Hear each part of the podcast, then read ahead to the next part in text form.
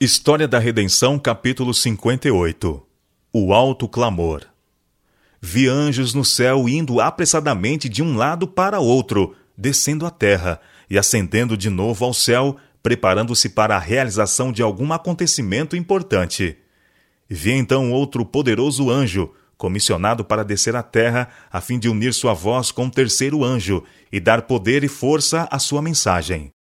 Grande poder e glória foram comunicados ao anjo, e descendo ele à terra, foi iluminada com sua glória. A luz que acompanhava este anjo penetrou por toda parte, ao clamar ele poderosamente com grande voz. Caiu, caiu a grande Babilônia e se tornou morada de demônios, covil de toda espécie de espírito imundo e esconderijo de todo gênero de ave imunda e detestável. Apocalipse capítulo 18, verso 2. A mensagem da queda de Babilônia, conforme é dada pelo segundo anjo, é repetida com a menção adicional das corrupções que têm estado a entrar na igreja desde 1844. A obra deste anjo vem, no tempo devido, unir-se à última grande obra da mensagem do terceiro anjo, ao tomar esta o volume de um alto clamor. E o povo de Deus assim se prepara para estar em pé na hora da tentação que em breve devem enfrentar viu uma grande luz repousando sobre eles e uniram-se destemidamente para proclamar a mensagem do terceiro anjo. Foram enviados anjos para ajudar o poderoso anjo do céu, e ouvi vozes que pareciam fazer ressoar em toda parte.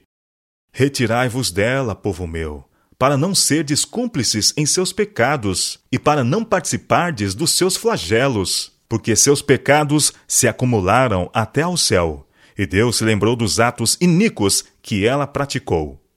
Apocalipse capítulo 18, versos 4 e 5. Esta mensagem pareceu ser adicional à terceira mensagem, unindo-se a ela assim como o clamor da meia-noite se uniu à mensagem do segundo anjo em 1844.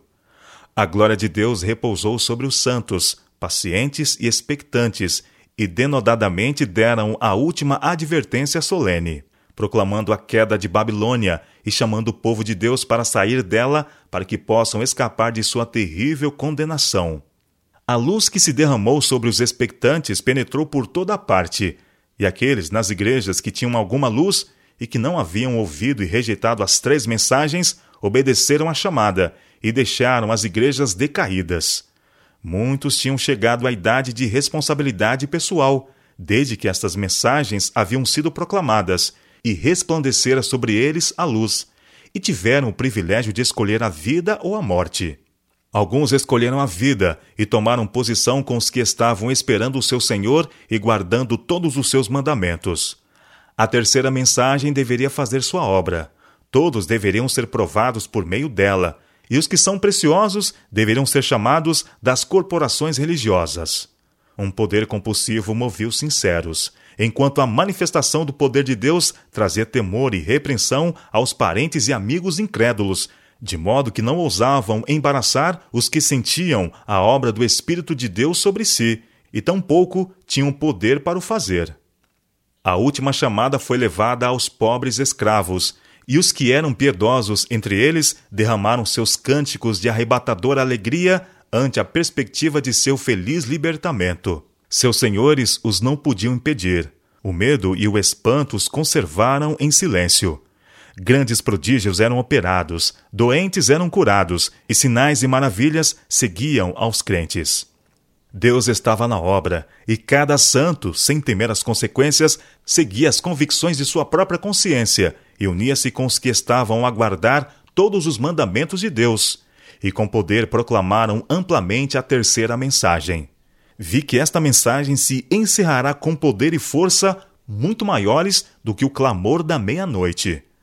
Servos de Deus, dotados de poder do alto, com rosto iluminado e resplandecendo com santa consagração, saíram para proclamar a mensagem provinda do céu. Almas que estavam espalhadas por todas as corporações religiosas responderam à chamada, e os que eram preciosos retiraram-se apressadamente das igrejas condenadas, assim como precipitadamente fora Ló retirado de Sodoma antes de sua destruição. O povo de Deus foi fortalecido pela excelente glória que sobre ele repousava em grande abundância e o preparou para suportar a hora da tentação. Vi por toda parte uma multidão de vozes a dizer: Aqui está a perseverança dos santos, os que guardam os mandamentos de Deus e a fé em Jesus. Apocalipse capítulo 14, verso 12.